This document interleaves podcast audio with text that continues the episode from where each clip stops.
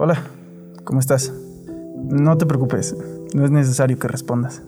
Aunque a veces querramos responder esta pregunta y decir no estoy bien, se vuelve difícil. La música y la literatura nos ayudan a expresarnos. Aunque no es tan fácil quitarnos esa sensación tan fea. Yo soy Nando Ibáñez Y yo soy Jocelyn Jauregui, y esto es un nudo en la garganta.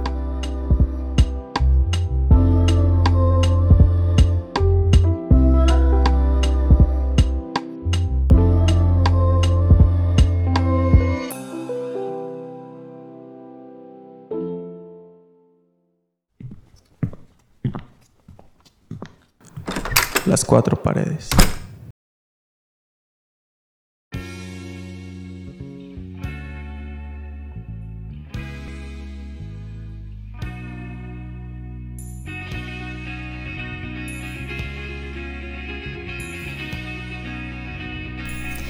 ¿Qué sigue después de la tan soñada vida universitaria?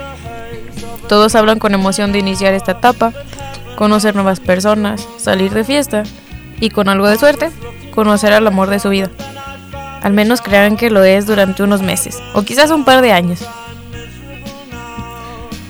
Mi pregunta es, ¿por qué nadie habla de la vida post-universidad?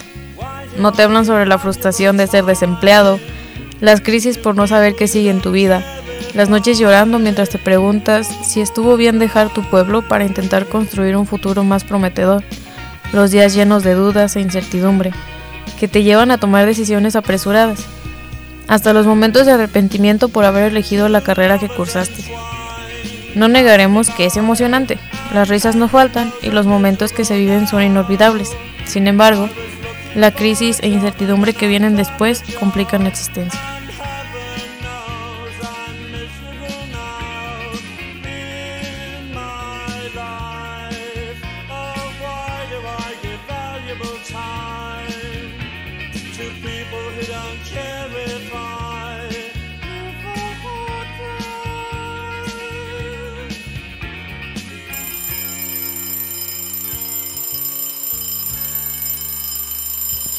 Y esto fue lo que pasó.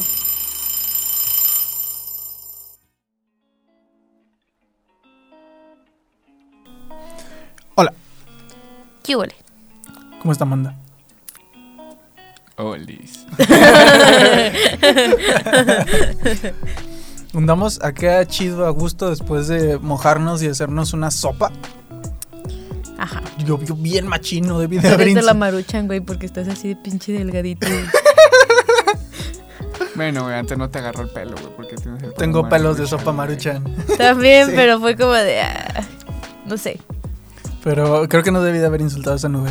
Entonces. Ah, es que dijo que esa era una de las nubes, de esas nubes precoces, y llegan y tiran todo y se van. Ajá. Y valió madre. Sí. No sé, eh, me viene el flashback de Ted. Ah. sí. Ah, No, no se puede decir, no me acuerdo mucho de la cancioncita, pero. Ya, ya, ya, la de los rayos, ¿no? Sí, Ajá. Ya, exacto. Pero.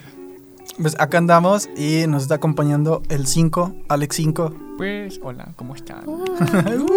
No, pues las agradece siempre. Pero hoy fue la ocasión. Milagrosamente llovió y querían que me quedara. Ah. Sí. Sí. Y ya les había dicho. cierto, él solo se metió. Y, y, y, y como acá el único con fe es César, entonces, bueno, no sé tú, pero como diría el diosito de César, él quiso que te quedaras. Ah, Ah. Estaba en sus, estaba en sus Estaba en los planes de Dios. En los planes de Dios.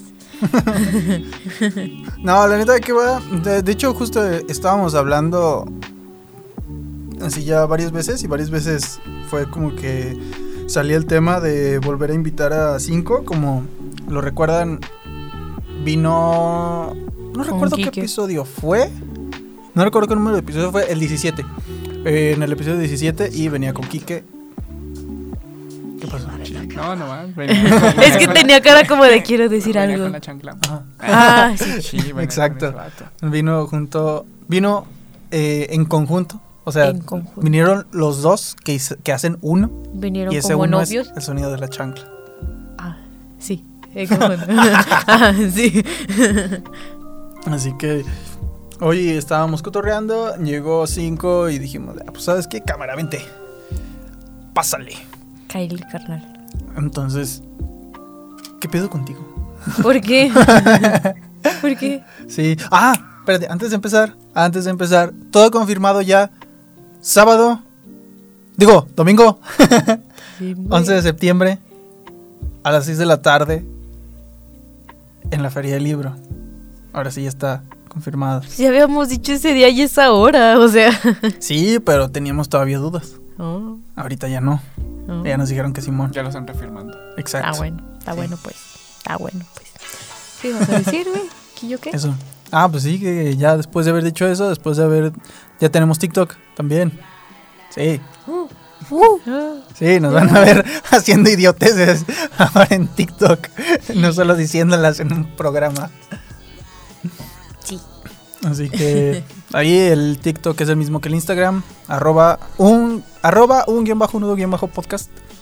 Lo puse igual porque no se me ocurrió ningún No otro. es cierto, en TikTok no tiene el guion bajo. ¿Mm? El TikTok no tiene guion bajo. Sí. No, Sí. no. Sí. Bueno, ya la chingada, sí. El nombre de la cuenta no viene con guion bajo, pero el arroba sí viene con guion bajo. Ah. Ese. Sí.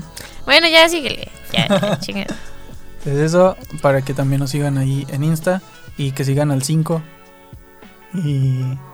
a ¿Qué podcast tienes? Es. es, es- eres- Sin o sea, sigan a son- 5 son sin dos. condiciones y el sonido de la chamba. Sin, guion bajo, guion bajo, Guión bajo. Oh, qué- condiciones. Y el otro es sonido chancla. Lo pueden encontrar en todos lados. ¿Cómo se baja Nice. esta madre? Jocelyn está peleándose con una silla. Porque no se quiere bajar la silla. Bájale. Bájala. Te tienes que sentar, estúpida. Ah, pensé que podía ser así. No. Está bueno. pues. Te sientas, aprietas la palanquita y se baja.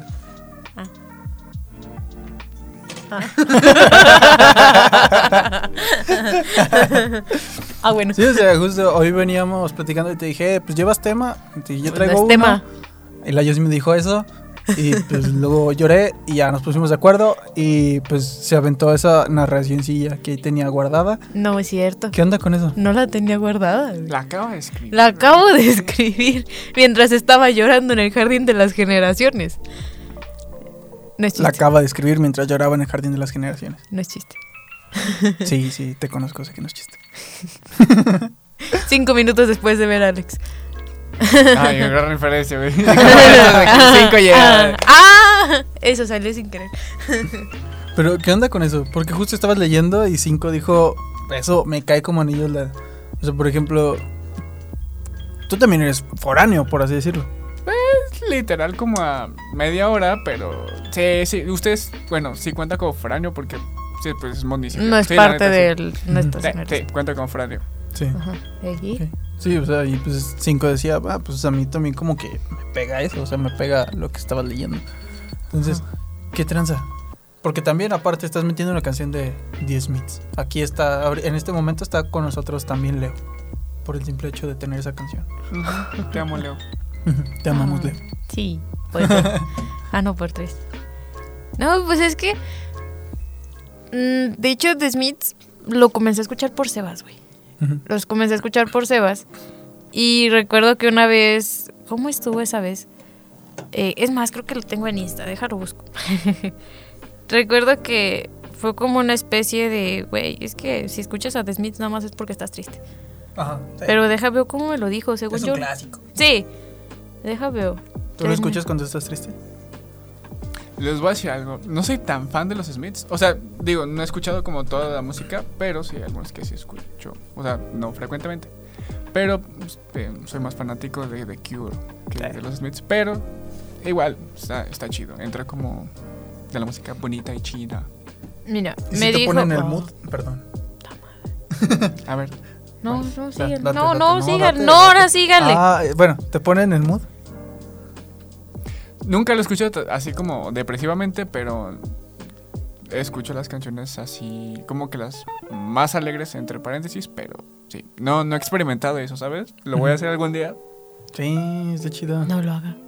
Sí, bueno, su advertencia no hay engaño. Exacto.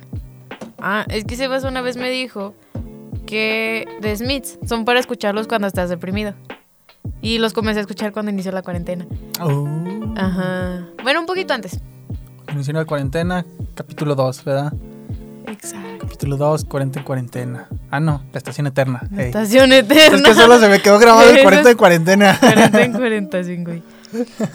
Y recuerdo que también mencionaba algo como que eran letras muy tristes con música no tan triste. No tan triste. Ajá. Entonces, eh, para empezar la de... Es que no sé pronunciar en inglés, güey. Pues sí, no. Bueno, pues... Bueno, la canción que está de fondo. La canción. Pero si le ponen la canción, le da una depresión total. ¿Qué estoy viendo? ¿Cuál? ¿Cuál? Dígalo, dígalo. ah, bueno, es la de Heaven Knows... No... eh. No, así está. sorry. Es que no sé, güey. Cállese la verga. bueno, la pinche canción que está de fondo, chingada. Heaven knows. I'm miserable Heaven now. knows miserable now. Esa madre. Eh, al inicio, cuando la comencé a escuchar, porque recuerdo que había una parte que dice que estaba buscando un trabajo. Y ahora que consiguió un trabajo es como de ya vale madre, ¿no? Y al inicio, esa parte decía, esa es la única parte en la que no concuerdo. Ahora me doy cuenta que sí. Recuerdo que justo estábamos, una vez íbamos en el camión y me dijiste, cuando consiga trabajo estoy segura de que esta parte la voy a sentir mucho. Sí, yo no Sí. recuerdo. Sí. Cuando el, cuando el, cuando estaban haciendo el puente Ajá. de aquí, que todavía la 40 se daba la vuelta por acá, ajá, por enfrente de la grope. Sí. Eh, me íbamos cotorreando y estaba el trend de- con esa canción. Y me dijiste, creo que cuando consiga trabajo voy a sentir muy fuerte esa parte. Ah, mira, eso pasó. Mira, mira. Lo, ¿cómo, cómo, cómo dicen las morras básicas? Eh, lo... Ajá. ¿Cómo, ¿Cómo dicen cinco las morras básicas? Lo... Que de todo. Que de todo. Que hay de todo. O sea, las, las que creen en la astrología y todo este pedo y la ley de la atracción y... Lo... ¿No es los signos zodiacales? Nah. No. Sí, sí, sí, o sea, también creo- de Ah, esas cosas. lo- Pero lo. Lo manifesté. La manifestaste, Lo exacto. manifesté. No, güey. No. No me digas que esas cosas jalan. No. Por favor, no. Ay, ahora sí. Bueno, prosiga. Ay, no. No, no jala. Eso espero. Si no, ya valió. Luego, ¿te sientes miserable con tu jale ahorita? Ah, siempre. Pero es que, ¿cómo lo explico, güey? Creo que, bueno, de alguna forma como que así sentía la canción en ese momento. Más, o sea, lo que voy a decir no antes. que concuerda con lo de son letras tristes con música no tan triste. En ese momento la escuchaba y yo decía, güey, es que cómo vas a sentir triste esa canción, ¿no? Porque está, tiene un ritmo chido.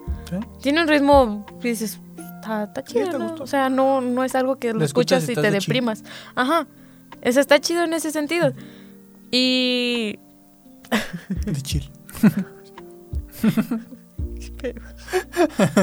Bueno, el chiste es ese, ¿no? Que, que yo decía, es que, ¿cómo puedes deprimirte con esa canción? Ahora, le, ahora vuelvo a escuchar la letra, vuelvo a escuchar la canción y escucho la letra y digo, ah, chale.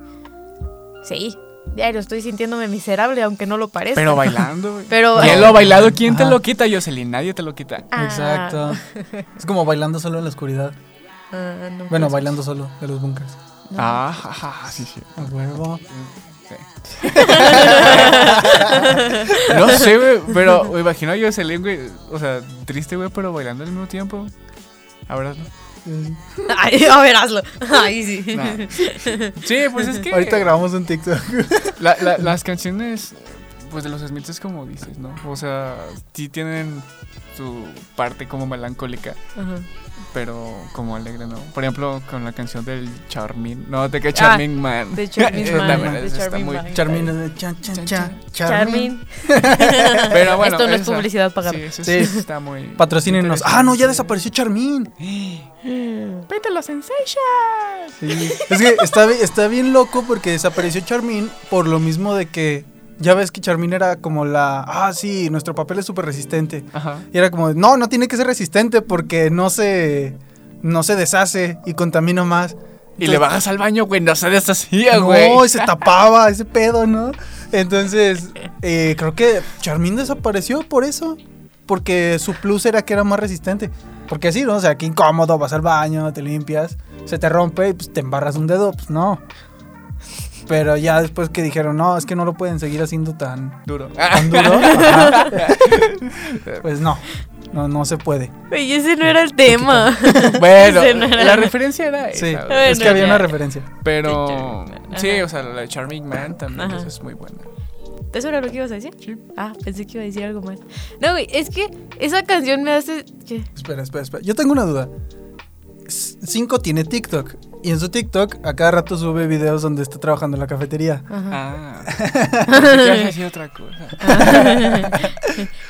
Ese era privado, güey. Cinco no se E- ve. Ese es el TikTok privado, güey. Cinco no se ve miserable trabajando en la cafetería. ¿Alguna vez te has sentido miserable trabajando en la cafetería? ¿En cuál de todas?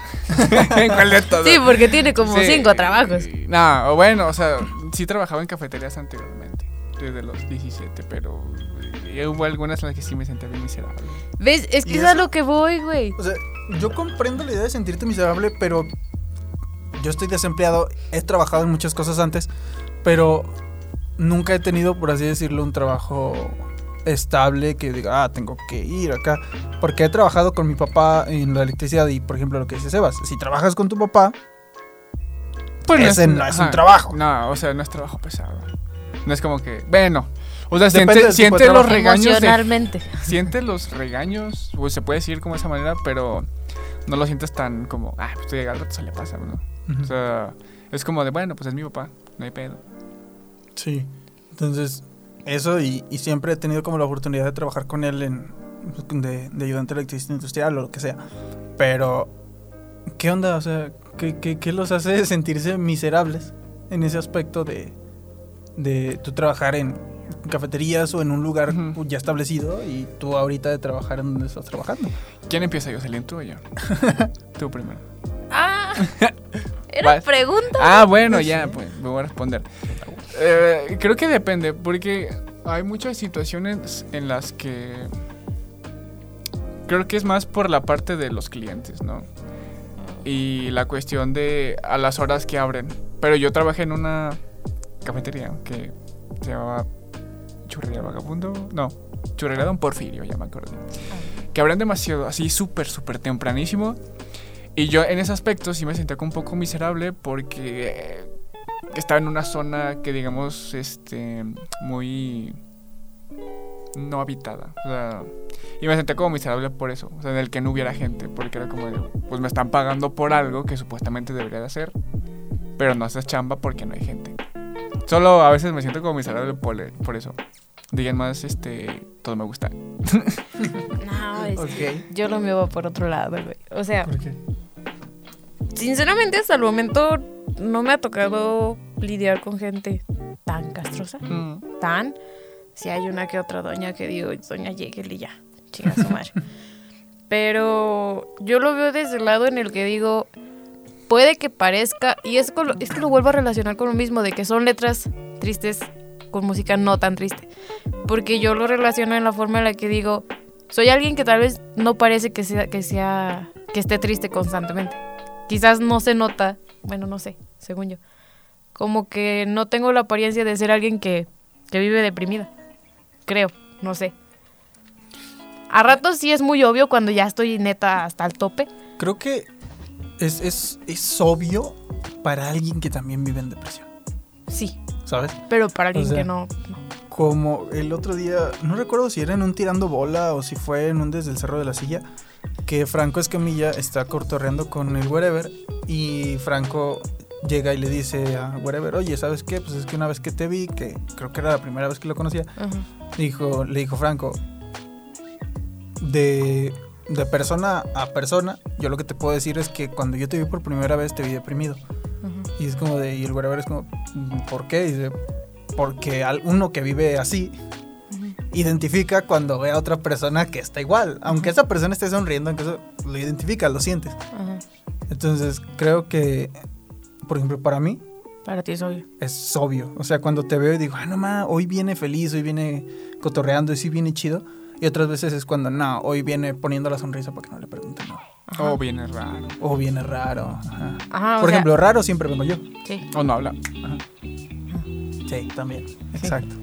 O sea, y eso es a lo que voy. Quizás soy alguien que puede que no parezca mucho que tiene una pinche depresión de años, güey. Prácticamente desde que nací, o sea. O sea, porque al final estás diagnosticada. Sí, o sea, tú sí tienes depresión. Depresión clínica. Depresión y ansiedad clínica. Sí. Está feo. Está feo. Pero pues, o sea, lo mío, prácticamente vengo así de nacimiento. Se sabe. O sea, mi mamá tuvo depresión postparto de cuando yo nací, entonces yo yo sentía lo mismo que ella sentía, o sea, era, no sé, a mí me resulta curioso. O sea, yo sentía lo mismo que ella sentía.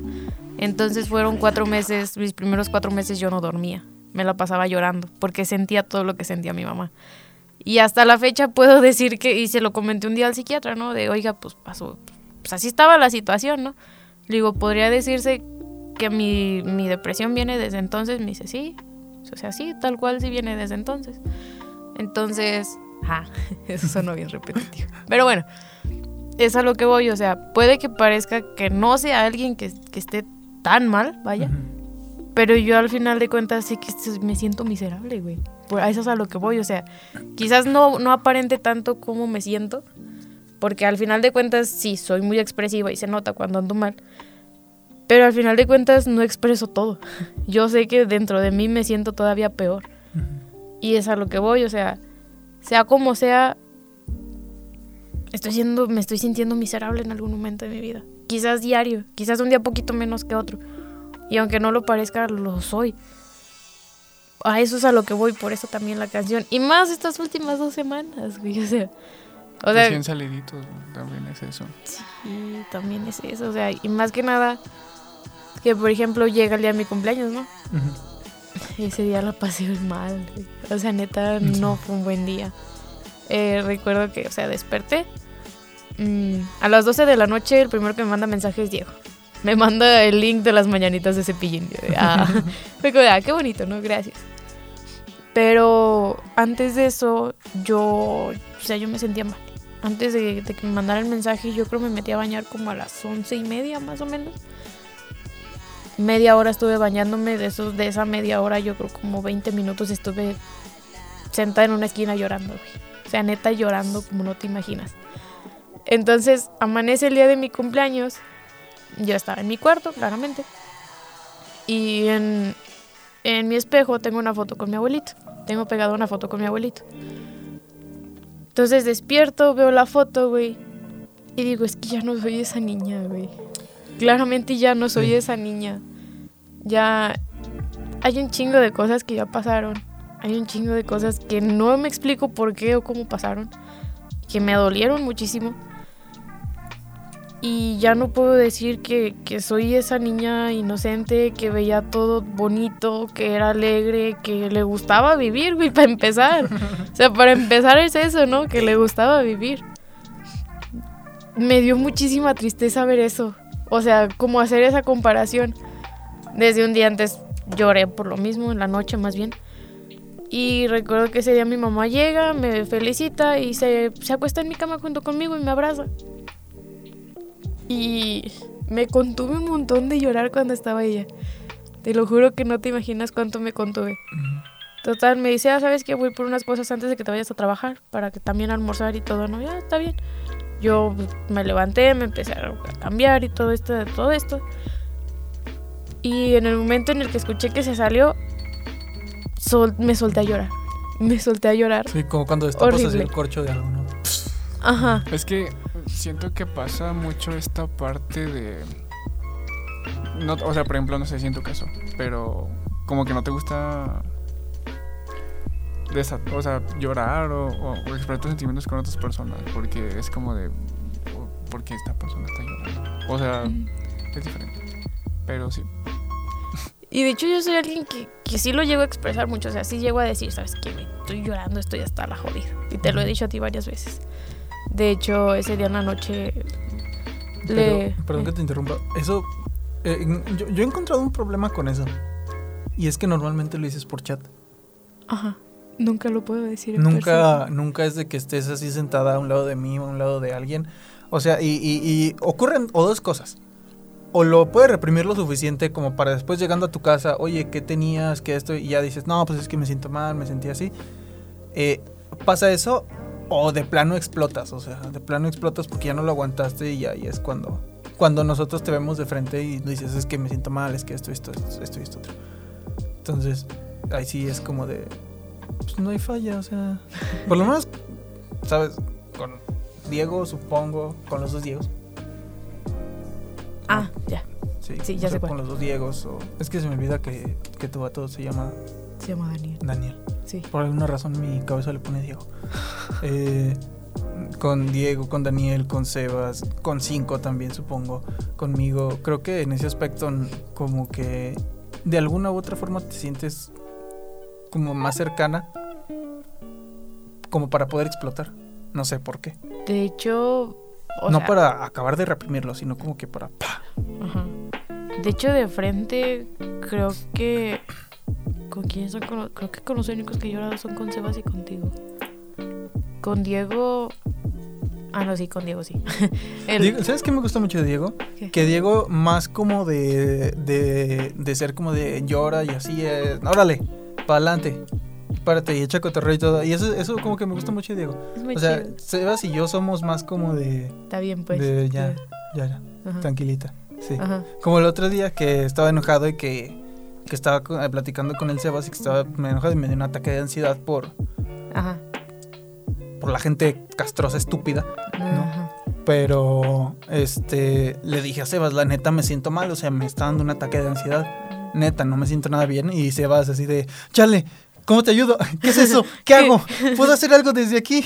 ¿Qué hago? ¿Qué hago? Te mando mi ki, una genkidama, algo, ¿qué, ¿qué hago? ¿Qué hago? Y así, no, no, no pasa nada, o sea, tranquilo. Pero como que Sebas y yo en ese aspecto sí somos más de, ya, tranquilo, llora, no te preocupes. Ajá. Y Diego es de, nada, órale, aliviánate, vente. Ajá. No me importa que estés llorando, aliviánate. Vente, vamos a hacer. eh, Eso se me hace muy chido. Sí. O sea, fíjate, es como que tú y Sebas me tratan de calmar. Diego me desvía la atención a otro lado. Y con Daniel lo que me pasa es que él me dice, llora. Llora todo lo que tengas que hacerlo. No hay pedo. Yo, pues yo aquí estoy. Llora lo que sea.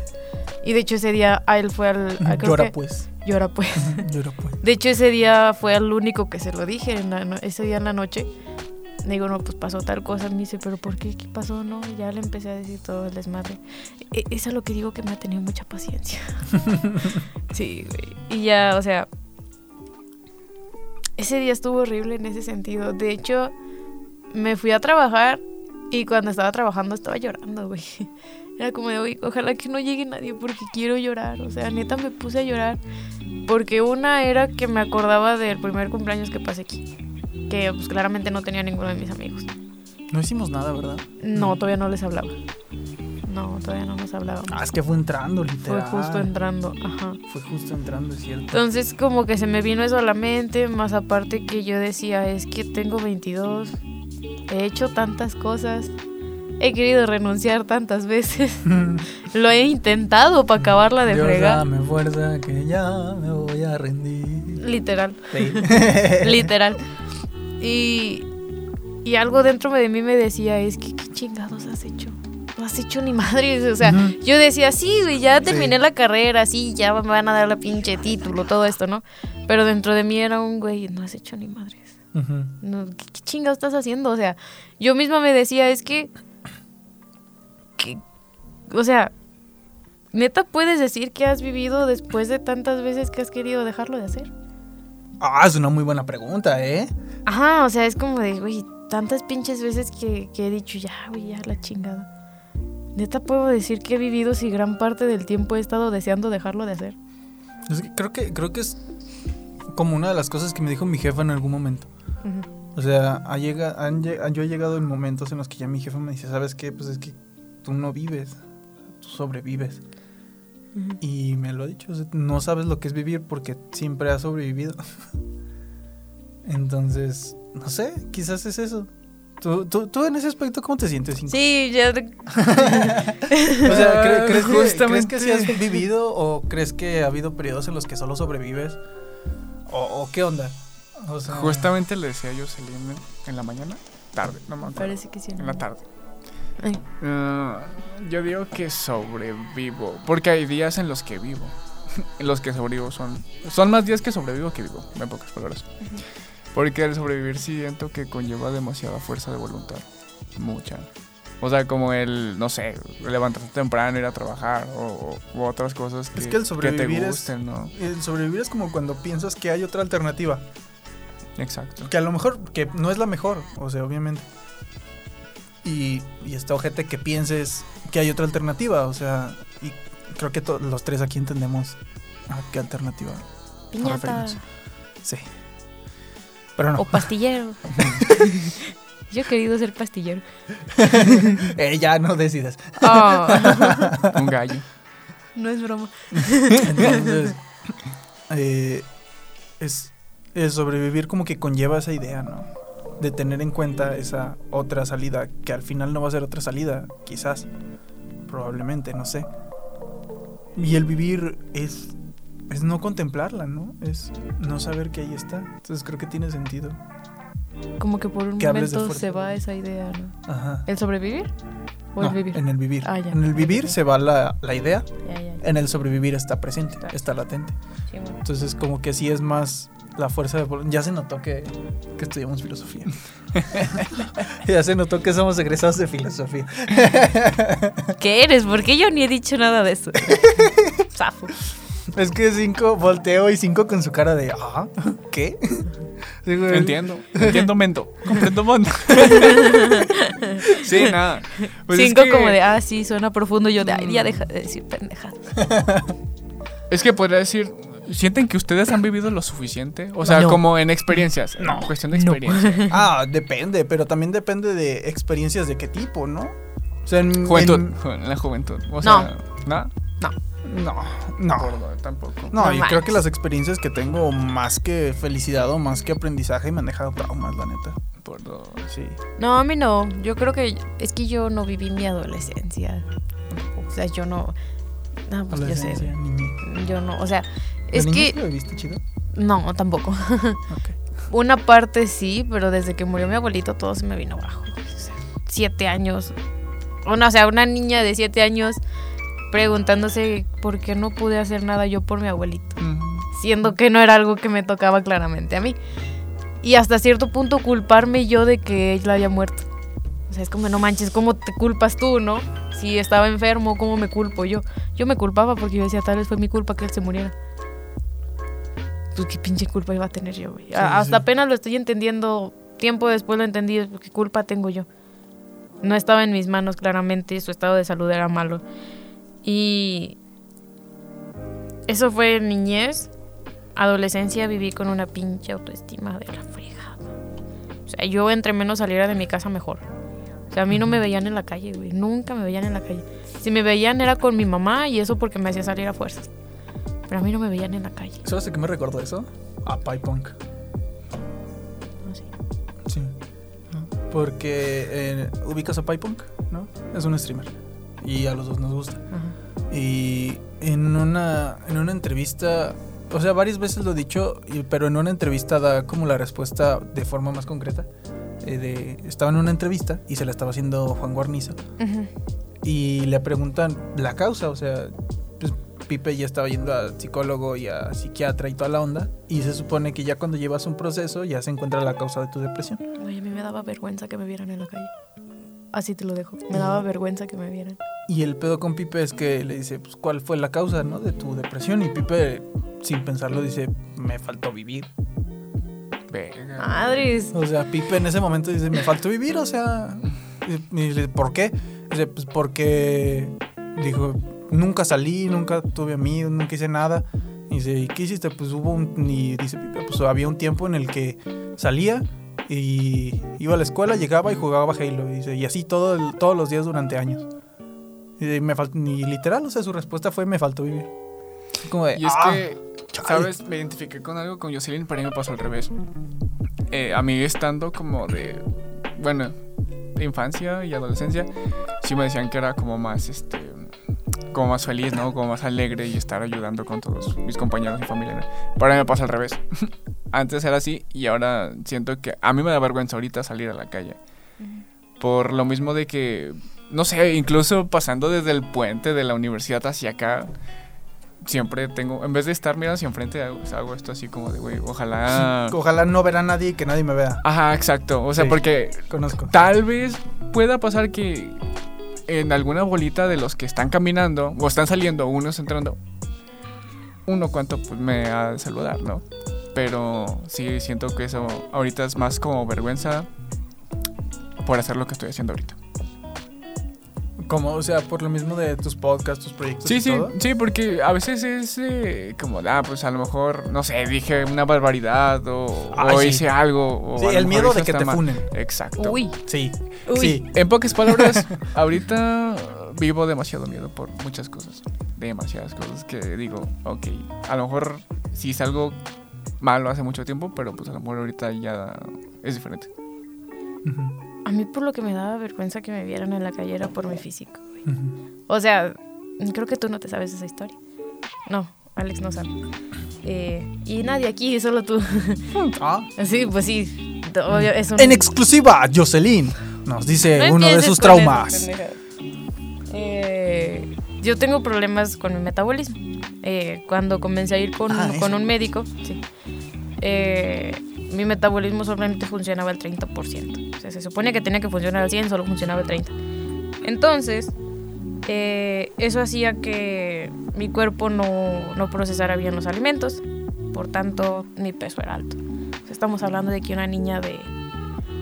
¿Cuántos años tenía? De entre 12 y 14 años pesaba 120 kilos. O sea, no manches, y con mi estatura. O sea, con mi estatura, pesar eso, o sea, era, era horrible. Y creo que también de ahí viene el por qué no acepto cumplidos. Porque era la, era la niña de la que decían entre la bolita de amigos, ah, mira, ahí va tu novia y se reían. Ah, Ay, ay, ay, ay. Sí, güey. Creo que es por eso por lo que no acepto cumplidos. Porque yo era esa niña, güey, y, me, y lo Y lo odiaba. peor es que los niños son crueles, o sea, los niños no piensan que eso le va a doler a la niña. O sea, los niños nada más lo dicen para castrar al morrillo que está ahí enfrente y no Ajá. piensan que le va a doler a la niña. Ajá. Entonces yo era de esas niñas, güey. Y. O sea, de, de otro sentido nunca me, me dijeron nada. O sea, eso sí tengo que admitirlo. Nunca me hicieron burla por, por cómo me veía. La neta no. Solamente eso. Entonces a mí No, me pues daba. es que si te hacían burla por eso, tu carnal iba y les partía su madre. Exactamente. Aparte estaba en una primaria de niñas. Quieras que no, sí se detienen un poco más. Yo he Entonces. visto Sí, cosas en lo primarias sé. de niñas que son peores que... Lo sé, pero era escuela de niñas de, de rancho, güey. De, prim- de bueno, Ah, también toma en cuenta eso. Entonces, a mí me daba muchísima vergüenza que me vieran en la calle. O sea, yo entre menos anduviera en la calle, para mí mucho mejor. O sea, neta me daba vergüenza que me vieran por cómo me veía. Y hasta que empezó la prepa, que ya ahí fue como pues empecé el tratamiento y todo. Ahí ya no sal no era que no saliera porque no quería, sino porque los medicamentos me daban para abajo y dormía muchísimo. O sea, además de mi depresión, claramente. Eh, recuerdo que una vez, es más, creo que fue el primer, no recuerdo si fue el primer mes o dos meses, porque no me acuerdo con qué frecuencia me comenzó a dar las citas el doctor. Creo que eran dos meses. Creo que los primeros dos meses bajé 10 kilos de madrazo. No, pues es que entre que dormías un montón, supongo que No comía. no comías. Güey, una vez dormí más de 24 horas seguidas. O sea, era mi depresión, los medicamentos y todo. bien, sí. Estaba, estaba horrible, o sea, pasaba por un momento horrible. Y. O sea, estamos hablando de que en dos. No, es que no recuerdo si eran dos o tres. No, creo que fueron tres meses. O sea, en tres meses. De todos modos, para tres meses es muchísimo. O sea, en tres meses bajé 10 kilos de madrazo. Es que es imposible que tu cuerpo se acostumbre en tres meses de un golpe a bajar 10 kilos. También, güey. O sea, pero. o sea, tanto no tu cuerpo como tu mente. Es que también te digo que también el problema que tuve, eso sí no lo sabe mi, no lo sabe mi familia, eh, es que tomaba los medicamentos, más aparte comencé a desarrollar bulimia, güey. Mm. O sea, entonces era de que como poco, o sea, no me daba hambre, comía poco y lo poco que comía lo vomitaba, güey. Entonces también por eso fue más el madrazo. Una comía poco, dormía mucho y lo poco que comía lo vomitaba. A mi mamá le decía que eran náuseas por el mismo medicamento, pero yo sabía que no eran náuseas por eso. Claramente yo lo sabía. Entonces, creo que también esa parte de mi vida es por la que ahorita llego a los 22 y digo, es que qué pendejadas hiciste. O sea, ahorita ya lo pienso y digo, qué idiotez hice, ¿no? Porque ya ahorita puedo pensarla más. Ahora sí ya digo, no manches, no es la pinche salida, busca otra alternativa, ¿no? Mm. Pero en ese entonces para mí era la única salida. Sí. Y, Sí, sí, y era horrible porque también por lo mismo de que yo sabía que de alguna u otra manera iba a terminar yendo a vomitar, era que comía todavía mucho menos. Porque yo decía, así entre menos coma, ajá, entre menos coma, menos problema voy a tener al hacer esto, ¿no? O sea. Hasta eso pensaba. pensaba eh, eh, el menor- Pensabas mal, pero pero pensaba. Ajá. O sea, entonces yo mi adolescencia fue horrible, o sea, toda la secundaria fue horrible en ese sentido. Y yo, si me preguntan, yo digo, la pinche peor parte de mi vida fue la secundaria. Porque la primaria me valía todo. No, no le prestaba atención a nada. Neta, no le prestaba atención a nada. En- ni a las clases. Entonces llega la secundaria, pasa todo esto y digo, ay, está horrible vivir, ¿no? O sea, yo decía, está horrible vivir. Después llega la prepa, medio comienzo a salir un poco más. Y lo chido es que te encontraste con banda buen pedo. Sí, O sea, Benja, Yair, y ahí este, ¿quién más? Eh, Toño, Toño. Cero. O sea, lo poco que he tenido oportunidad de convivir con ellos son gente súper buen pedo, o sea. Sí, o sea, son personas que de alguna u otra manera me sacaron también de, de mi, de mi pinche agujero ese. Pero aún así, creo que podría decir que comencé a vivir en la universidad. Está feo, ¿verdad? Pero puedo decir que comencé a vivir momentos que podríamos decir que más memorables en la universidad. Está cabrón, ¿no? Ay, güey. Tú mis cinco. tu peor etapa y tu mejor etapa. O sea, primaria, secundaria, prepa, universidad. Tu peor etapa, tu mejor etapa. Si no quieres dar detalles, no hay Sí, problema. si no quieres dar Yo detalles, me extendo. Va, mi, mi peor, mi mejor etapa. No, peor creo que fue. Híjole. Creo que tal vez. Universidad. Por los constantes cambios de, de estar en universidad a otra Ajá. y Mm. meterme aquí en la autónoma. Pero creo que mi mejor etapa, y creo que nunca lo he contado, y a nadie se lo he contado, ni a ustedes, que eh, fue la secundaria y la prepa. Porque estando. etapa? Ajá, las mejores etapas. En secundaria, porque eh, me empezó a gustar como mucho el fútbol, o sea, los deportes en general, pero le entraba más el fútbol. Y no les miento, o sea, sí, sí era bueno y todo. Y era. Y estaba en. Digamos que casi, casi llegué a fuerzas básicas del Querétaro. Entonces estaba chido. Y a mí literal me valía, o sea, si tenía novia o no tenía novia. pues Ahorita juegas como- básquet, ¿no? Sí. Ay. Y ya, o sea, eso fue como en, en secundaria. Y en, ah, bueno, en secundaria también empecé a jugar básquetbol, o sea, jugaba los ambos deportes y pues en ambos me decían que era bueno. Y en prepa, pues igual también le seguí como estando en, en fútbol y básquetbol. Y en la prepa fue cuando desarrollé como esta parte de, de tocar la batería, ¿no? Mm. De que... No sé, creo que fue por arte de magia porque duré dos años tocando guitarra y bajo y no se me daban porque literalmente soy malo con los dedos, o sea, nunca se me hizo sea, esa, esa parte de, de los dedos, ¿no? Y, y yo digo que eso fue mágicamente porque estando en un estudio de grabación, eh, en, donde iba a clases de música, literalmente las baquetas estaban en, en la tarola. O sea, yo no sabía, yo nomás iba de, pues a ver qué chingados hago, ¿no?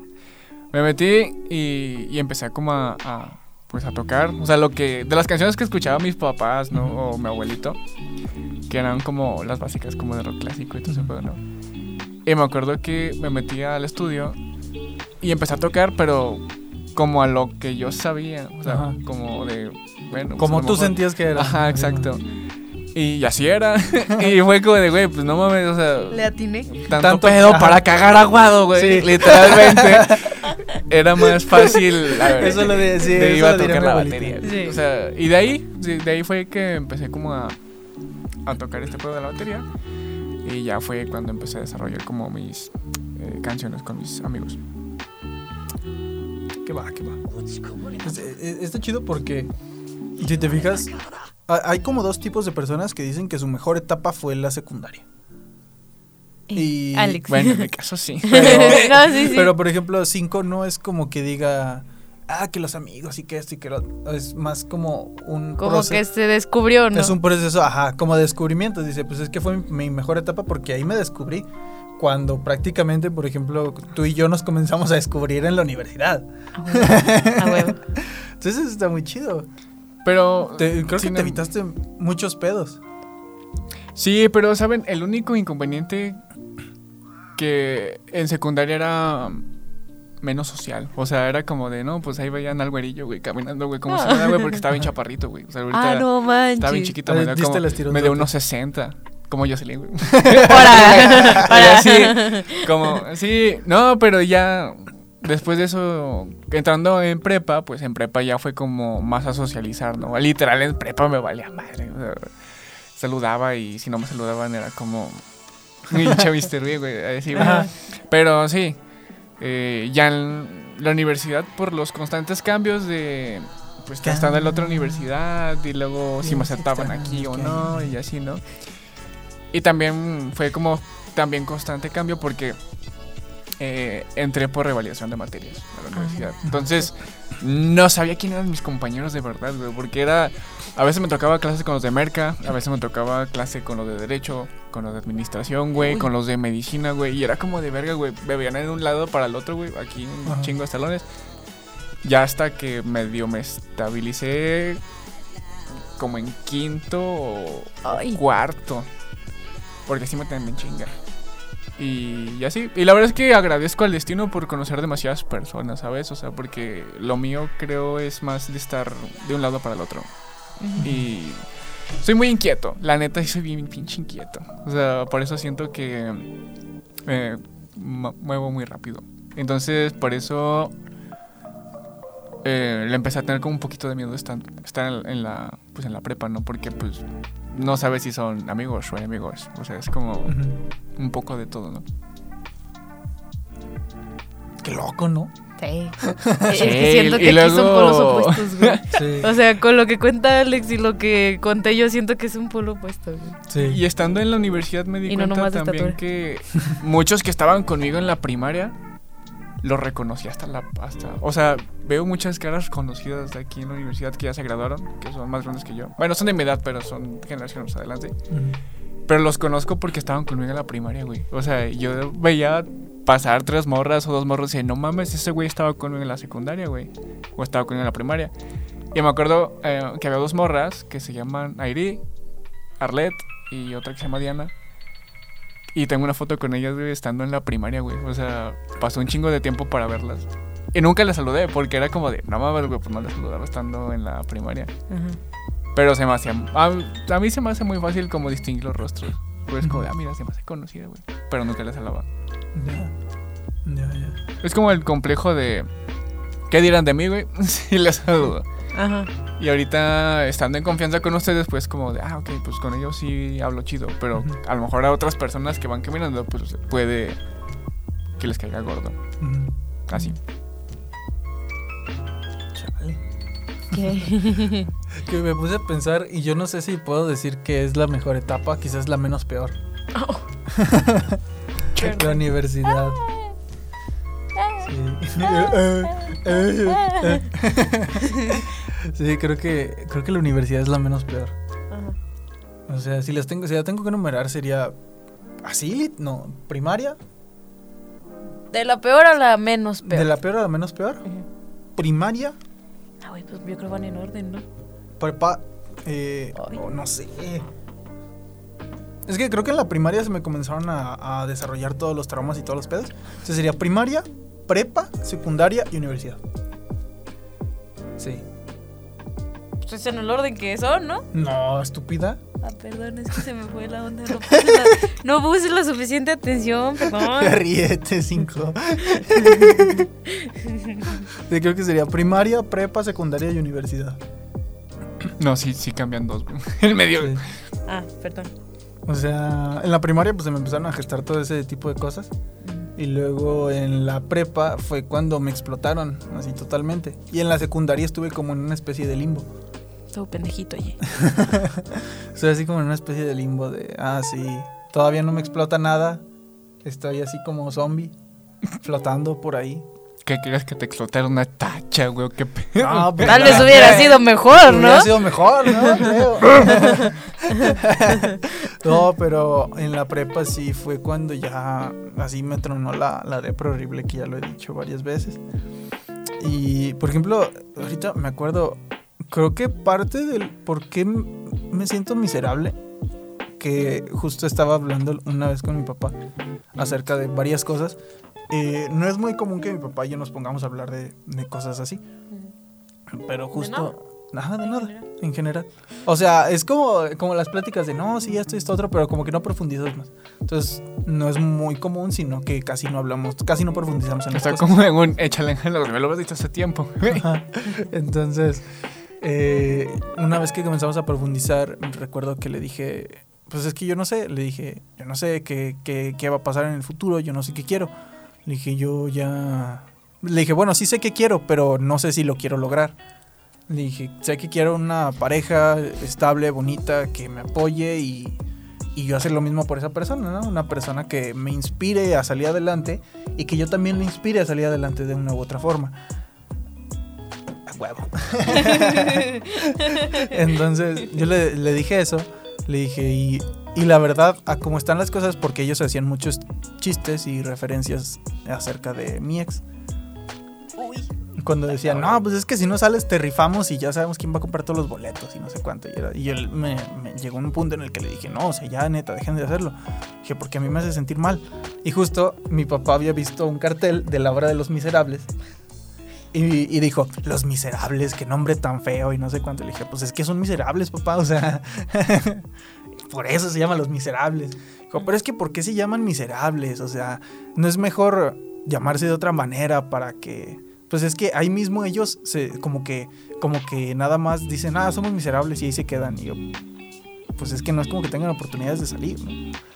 Ya entramos como en, en- en muchas cosas hab- hablando de los, misera- de los miserables y me acuerdo que dijo, yo le dije, es que la neta, yo a esta persona ya no la quiero. Le dije, ya no la quiero, no me llama la atención ya ni emocional ni físicamente. Le dije, ya no, nada, nada, nada, nada. Es que sí pasa. Ah, no, Me ha pasado. Entonces, No entraré en detalles. no. sí, no. Entonces yo le dije, o sea, ya no, no me interesa. Dije, no me gusta, no me atrae ya emocional ni físicamente. Dije, y, y si por alguna razón yo terminara con ella, es- es estando con esta persona, por... eh, es que es lo que quedó. Así se lo dije. O sea, así porque pues es lo único que con quien me, con quien me pude quedar. Le dije, ay, sí sería miserable. Y O sea, dos- conformarte con lo que hay. ¿no? Ajá. O sea, de, de conformarte, ah, pues es lo que hay. Ujú.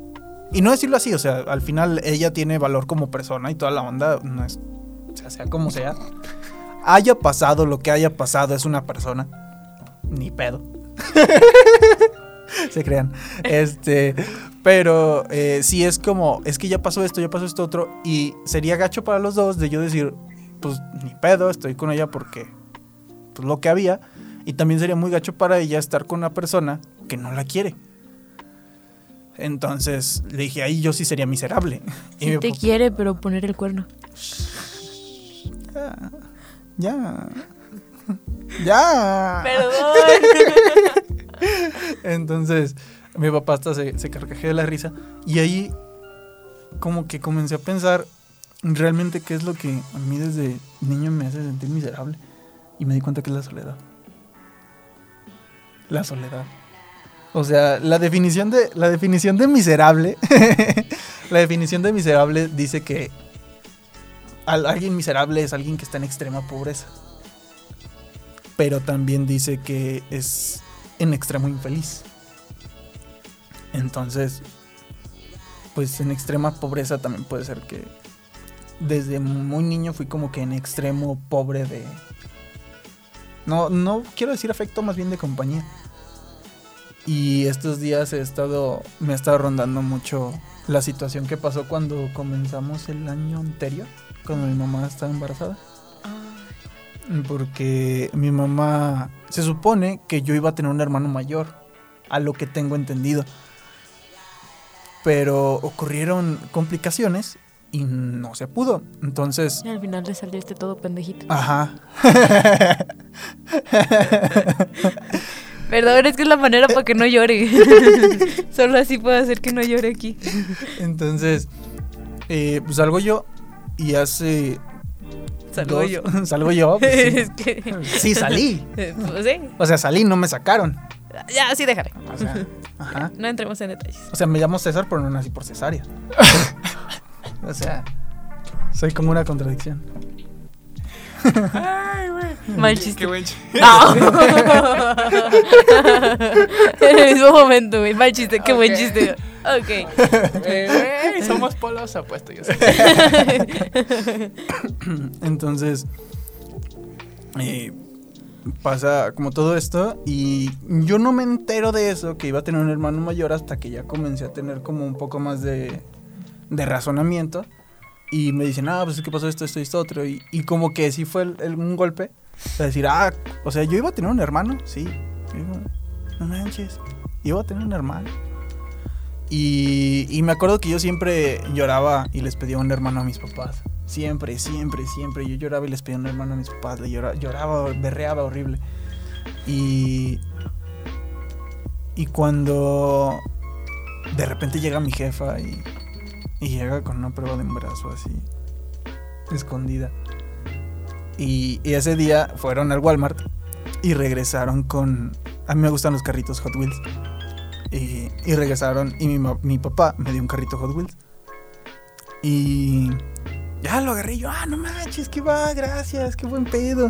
Eh, y yo soy de los que abre, ¿abres los carritos Hot Wheels o los dejas en la caja? No, los dejo en la caja. Acabo de comprar uno. Te voy a presumir, güey. me regalaron a alguien. Bueno, alguien me regaló. Este, un Hot Wheels. De la camioneta de Scooby-Doo. Ay, va. Entonces no la he abierto. güey. Es como. Es que hay carritos que sí los dejas en Ajá, caja, exacto. pero yo la mayoría sí los abro. Entonces ya lo abrí, lo acomodé en mi escritorio y todo el pedo. Eh, escritorio hecho ahí por todo pedorro. Pero ya lo puse y lo, lo- acomodé y todo. Se salen de mi cuarto y luego regresa mi jefa y regresa con una cajita. Y regresa y riéndose. Y yo de, ¿qué pedo? ¿Qué, qué traes? O sea, ¿qué te ríes? ¿O qué? O sea, yo sí se la hice de jamón, ¿no? Porque no entendía nada y me acuerdo que estaba jugando LOL. Entonces estaba, vato friki. estaba jugando LOL y volteo y, y mi jefa se me queda viendo así y se empieza a reír. De esas risas que no sabes por qué carajo son. Así que nada más se ríe, pero no, no se carcajea. Solo es como sonríe queriéndose reír. Y volteo y le veo las manos y medio identifico que es una prueba de embarazo. Y me acuerdo que me volteé, le dije, ¿qué? ¿Estás embarazada? Y se empieza a carcajear de la risa. Y le digo, ¿cómo se te ocurre? ¿Por qué no se cuidaron? ¿Que no ven que estamos jodidos? ¿Cómo le vamos a hacer? ¿Que neta que no ven que estamos jodidos? Neta, ¿cómo le vamos? ¿Cómo van a mantener a ese chamaco? ¿Qué vamos a hacer? Entonces, ¿qué carajo vamos a hacer? Neta, ¿por qué no se cuidaron? Y mi mamá carcajeándose de la risa y mi papá escucha y se asoma, no, pues ¿qué pasó? Y mi jefa cagándose de la risa y ya saca y dice, no, no estoy, o sea, salió negativa. Y yo de, ah, ok. Salte de mi cuarto. Pero dentro de mi, dentro de, de mi corazoncito estaba como la felicidad de, no manches, voy a tener un hermano. Porque sí estaba embarazada. Y meses después no se logró. Entonces, o sea, sea como sea, yo sí tenía la ilusión de, pues aunque iba a ser 20 años menor que yo, de todos modos, iba a ser como, no manches, voy a tener un hermanito. Le voy a poder enseñar cosas y, y es mi oportunidad de cambiar para darle un buen ejemplo. O sea, es mi oportunidad de ayudarlo a que no sufra lo que yo sufrí. A que no crezca con depresión, a que no le explote la, la, depre, a que no pase muchas cosas, ¿no? Que se sienta acompañado. Aunque yo ya tenga 20 años. Y fue en ese momento en el que dije, no manches, pues qué chido. Y sí estaba como ese sentimiento muy bonito. Y de repente me dicen, no, pues sabes qué, pues no, no se pudo, esto lo otro. Y, y fue como, chale. Y en estos días como que sí he estado sintiendo mucho eso. Como que esa soledad. Y de pensar, no manches. Ahorita podría estar mi hermanito aquí a un lado. No, yo no iba a cambiar pañales. Entonces fue como, Yo no voy a cambiar pañales. ¿de qué habla? Vemos. No, güey, digo porque dices que podría estar aquí. No, güey, yo Ah, no le iba no, a cambiar o el pañal. Ay, sí, hasta cuando te dije tú eras de las, de las primeras que estaba diciendo, ay, sí, te ayudo a cuidarlo. Y no sé cuánto. ah, sí, porque habíamos dicho que te lo ibas a traer a la universidad. Ajá, Ajá. sí. Sí. cuidarlo, güey, pero no cambiarle los pañales. Entonces, Es más, he cuidado a una niña, mi vecinita, y yo no le cambié el pañal. Y dije, mamá, ¿sabes qué? Yo no cambio pañales. La cuido, pero no cambio pero pañales. no cambio pañales. Y mi mamá fue la que se lo cambió. entonces, no sé, justo también esto lo quería comentar en, en el próximo episodio que planeamos hacer por el 10 de septiembre. Eh, Eso sí es que llego. ya, Oh, eh, ya. chingado. Pero más que nada es, es como eso la, la idea. Creo que, creo que en ese aspecto el sentimiento, lo que me hace sentir miserable más que nada creo que es la soledad. Y es parte, por ejemplo, de lo que te venía diciendo si es que hacíamos un episodio con Breaking the Habit. Es porque hay una frase en Breaking the Habit de Linkin Park, que saben que amo a Linkin Park con todo mi corazón, que dice, ¿tú crees que estoy a salvo, encerrado en mi habitación, alejado de pensar lo que ya he pensado muchas veces de nuevo? No manches, yo si me ven encerrada en mi cuarto, ah, preocúpense, güey. Yo conmigo es de preocúpate, neta. Entonces, pues, yo siempre fui muy retraído, ¿no? Y siempre estuve en mi cuarto, siempre me encerré en mi cuarto. Pero, pues por ejemplo, dice... eh, ay, ¿cómo dice? No sé por qué, no sé qué es, no sé por qué es mejor pelear. Dice, si al final terminaría haciendo lo mismo. Eh, si lo que pienso lo que, pi- lo que pienso y digo no tiene nada de significado, algo así. No ahorita no recuerdo la letra, siempre se me van en el momento en el que las tengo que decir. Pero prácticamente es, es Chester aventándose, es Chester encerrándose en sus cuatro paredes. Chester diciendo que está encerrado en sus cuatro paredes y que la gente piensa que dentro de esas cuatro paredes, dentro de su habitación, dentro de su cabeza, está a salvo. No, no es así. No es así. Y, y es prácticamente lo que dice en una entrevista. Dice, oye, pues como, ¿qué onda? ¿Qué, qué pasa? Y Chester dice, es que mi cabeza es un mal vecindario. Yo no puedo estar ahí adentro solo. Siempre tengo que estar con alguien. Porque si yo estoy ahí adentro, me van a hacer cagada. Si yo estoy solo ahí adentro, me van a hacer cagada. Es y que- prácticamente eso es como el sentimiento que me ha estado, que yo pienso y digo, esto es como lo que me hace sentir mal, lo que me hace sentir triste, miserable. La soledad, realmente. Es que que, de qué me acordé ahorita. Y justo ayer platicaba con alguien. ¿Sabes con quién? Eh, de, de lo que me ha estado pasando estas dos semanas, ¿no? De cómo me he sentido. Y algo me dice, o sea, él me dijo, es que trata de mantener tu mente enfocada en otra cosa o despejada. No se puede, carnal. Y yo de, me le te lo juro que me dice, es que no te puedo decir échale ganas porque sería peor. Y todavía recuerdo, yo ya estaba llorando. O sea, yo ya estaba llorando, güey. Y entre el llanto, o sea, fue una risa de no me chingues, o sea, me reí y volteé a verlo y le dije, sí sabes que es lo mismo, güey. Y sí sabes que me estás diciendo prácticamente lo mismo. Dije, ¿cómo jodidos quieres que mantenga mi mente ocupada y en otro lado si es algo de lo que nunca puedo escapar? Sí. Yo siento que tal vez en esta parte de si mantienes la cabeza ocupada, o sea, bueno, en, mi caso sí dejo de preguntar demasiadas cosas. Es que depende. Es que luego aparte, yo, yo a mí es lo que me causa conflicto. Cuando la mantengo ocupada, sí la despejo y no pienso en tantas cosas. El problema es cuando ya no está ocupada. Exacto. Porque, por ejemplo, fue un mes en el que estuve haciendo un montón de ejercicio, o sea, yendo al gimnasio, a pol, a todo. Ahorita no he ido, por desgracia. Eh, o sea, fue un mes completo en el que, te lo juro que todos los días tenía algo que hacer. Mi mente estaba muy despejada. O sea, no pensaba en, en tan, tanta idiotez. Pero justo llega la semana pasada la antepasada, Antepasada.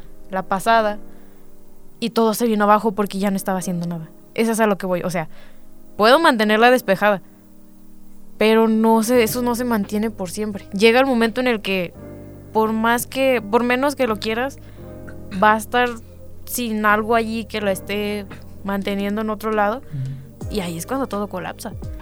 Y a mí eso fue lo que me pasó estas dos semanas. O sea, me mantuve despejada, me mantuve entretenida en otras cosas y te lo juro que me sentía muy bien, me sentía muy cómoda y todo esto. Pero en el momento, en el primer momento, el primer día en el que dije, hoy no voy a hacer nada de esto, valió. Sí pasa. Por eso es, por, eso es a lo que me refiero. O sea, no puedo hacerlo porque es algo de lo que nunca voy a escapar. Puedo mantenerme un mes, dos meses, quizás tres meses en los que voy a estar eh, ocupada con algo, haciendo, no sé, supongamos haciendo ejercicio, trabajando, haciendo una cosa y otra. Pero no voy a poder escapar de eso siempre. O sea, no puedes escapar de algo que, que está para Que siempre. Está ahí. ahí adentro. Ajá, o sea, eso es a lo que yo iba. Y te lo juro que en cuanto me dijo eso, me, o sea, me reí ya con lágrimas en los ojos. Dije, es lo mismo, me estás diciendo lo mismo. Sí. O sea, me burlé de él en su cara, tal cual. Dije, es que es lo mismo, no te hagas, güey, es lo mismo. Más que nada, mí- yo sí no lo puedo separar. O sea, cualquier cosa que yo haga siempre está presente ahí. O sea que digo, ah, tengo que mantener. Por ejemplo, yo tengo un problema y es que no me gusta la monotonía, pero la rutina me hace sentir a salvo. Ok. Eso es interesante. Suena contradictorio, sí. Pero en mi cabeza no. Tu cabeza está rara. En mis estados de ánimo no suena así. No, es que creo que sea a lo que te refieres. O sea, una rutina en la que sabes que vas a hacer algo, pero no siempre es lo mismo. Ajá. Ya, estoy o igual. sea, por ejemplo, yo sabía, la rutina de venir a la universidad era venir a la universidad, pero dentro de esa rutina sabía que podía haber pequeñas variables de no tuvimos clase hoy, O de hoy este güey dijo esa pendejada. o de hoy alguien dijo acá, o hoy vamos a salir a comer a algún lado, o mañana vamos a, ¿sabes? O sea, entonces la, no había como una monotonía, había una rutina. Y, y el problema que, que tengo yo es que la rutina a mí me ayuda mucho, pero en el momento en el que se rompe la rutina, en el momento en el que se da un cambio, yo no soporto un cambio abrupto. No lo soporto para nada. Por eso, cuando salíamos de vacaciones, en, cualquier lado, en la primaria, en la secundaria, en la prepa o en la universidad, así pasaba el cambio abrupto de, de la rutina, ¡pa! O sea, era como si me explotara el cerebro y me quedaba en blanco. Ah, por eso estás tan güey, mijo. Entonces, de, de ese aspecto, también me di cuenta de eso. Que no importa lo que yo haga, si me siento mal, lo voy a hacer, pero me voy a seguir sintiendo mal. Te O sigues sea, sintiendo miserable. me sigo sintiendo miserable. Me pongo a escuchar música, me pongo a ensayar en el bajo, o me pongo a cantar, o me pongo a dibujar, o me pongo a, a- a- o salgo a caminar, o me pongo a trotar, o lo que sea.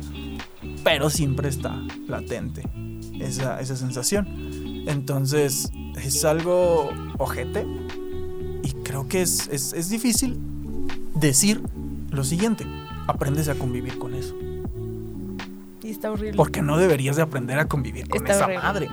Es como cuando dicen, ¿cuántas veces has pensado en suicidarte esta semana? Ah, pues lo normal. Lo normal es que no lo pienses, güey. Ay. Ay. Entonces, es- creo que esa, esa aseveración de decir, o sea, ya aprendí a convivir con eso es, es horrible. Y así como convives con una persona, hay momentos en los que quieres estar solo. Pero esa persona, como convive contigo, no se va. Y a veces quieres dejar de convivir con eso. Y como no se va, te afecta más. ¿Qué? Me mareé. Es que está dando vueltas en la silla. Perdón, la falta de vitaminas. Entonces, creo yo que en, en cuestión mía es eso. O sea, no, como que no, la, no puedo evitar quitar el foco de ahí. O a lo mejor lo muevo tantito, pero se alcanza a ver ahí en segundo plano. Ajá. Borracito, ahí atrás. Como tú en la oscuridad. Ajá. Esta morra es bien racista, banda. Ay, sí.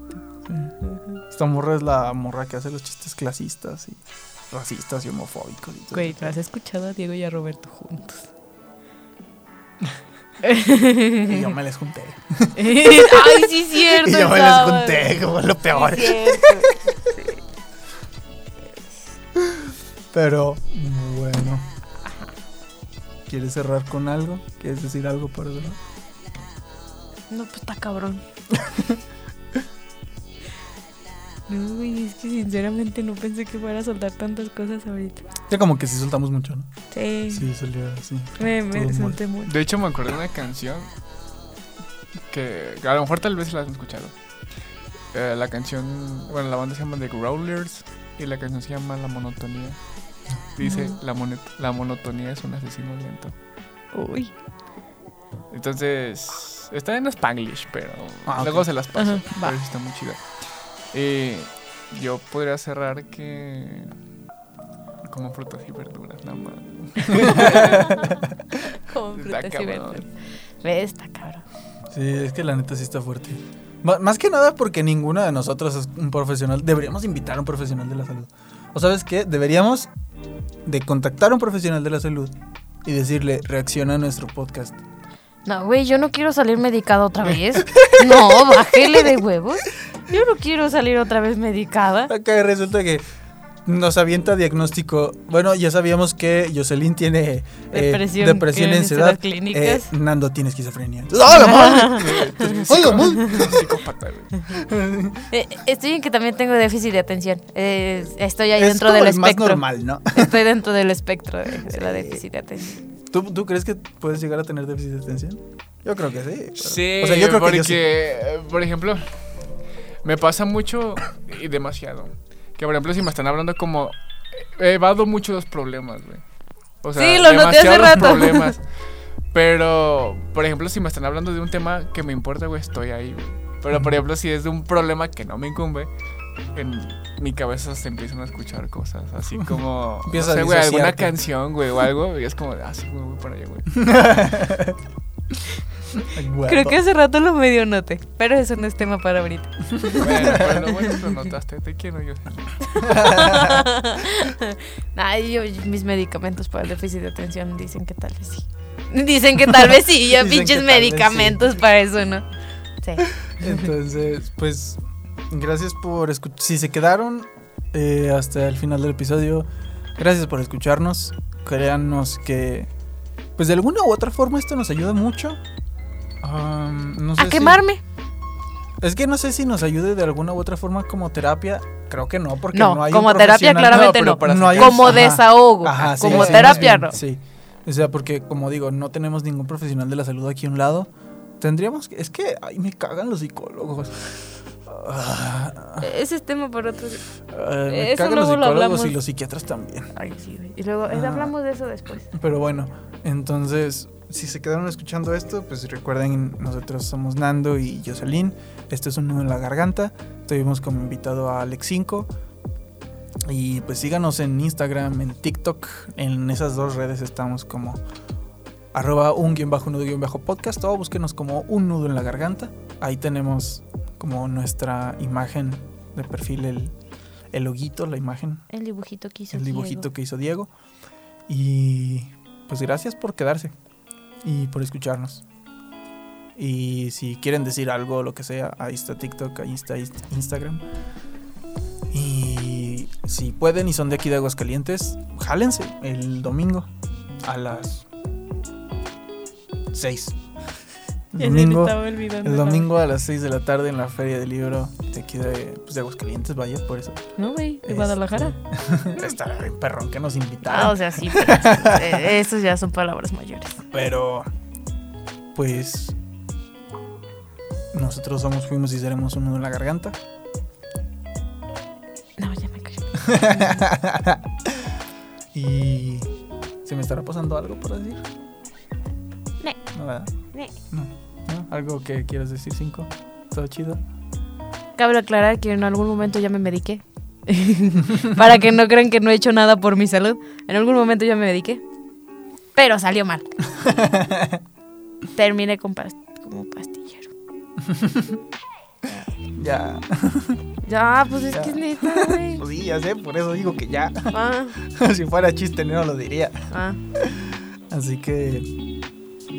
Pues aquí andamos y aquí vamos a andar el tiempo que sea necesario. Sí, aunque no lo creas, vamos a andar el tiempo que sea necesario. Eh, los queremos, así que. Cámara, banda. De rato. Adiós.